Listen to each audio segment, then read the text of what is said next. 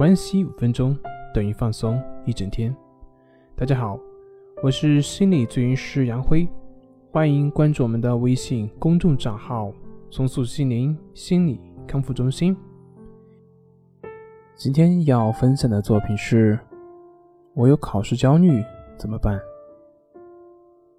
随着国家的发展，人们呢从农业文明发展到了工业文明。在工业的文明中，讲究的是有理有据、是非分明。那么考试成绩呢，由测验学生的学习能力，而上升到了改变整个家庭、整个家族的这样一个重要的意义，因而受到全社会的关注。那么自然这样就会让许多孩子而陷入了考试的焦虑。想要解决考试焦虑的问题，首先要知道什么是考试焦虑。考试焦虑就是指在一定的考试情境下，以担忧为基本特征的一种心理状态。当我们在面对一件对我们来说很重要，特别是后果会关系到我们的前途命运的时候，我们会很紧张，会很担心。那么这种情绪就叫做焦虑。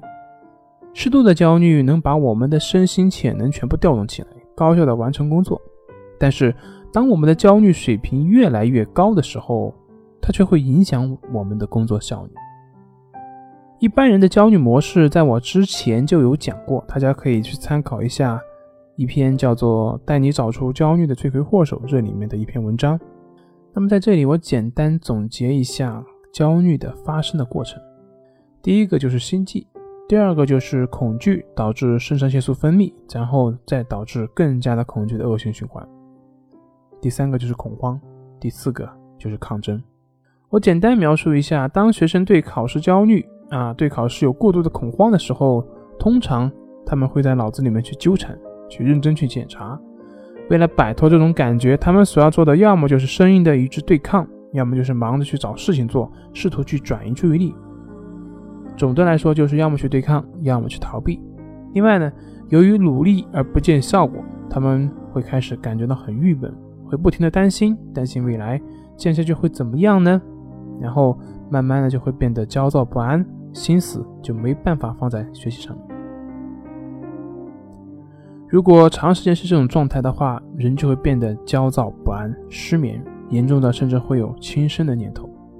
概括起来，学生在面对考试焦虑的时候呢，通常主要表现在以下几个方面：第一个就是逃避，而不是选择去面对；第二个就是抗争，而不是选择去接受；第三个就是过分的去关心。而不是以平常心去对待。第四个就是失去耐心，而不是平等的耐心的去对待。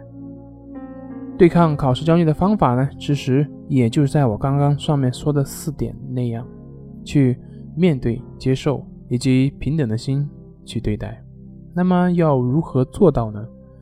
大家可以去练习我们的关系法以及意志法，可以帮助大家训练自己的平等心。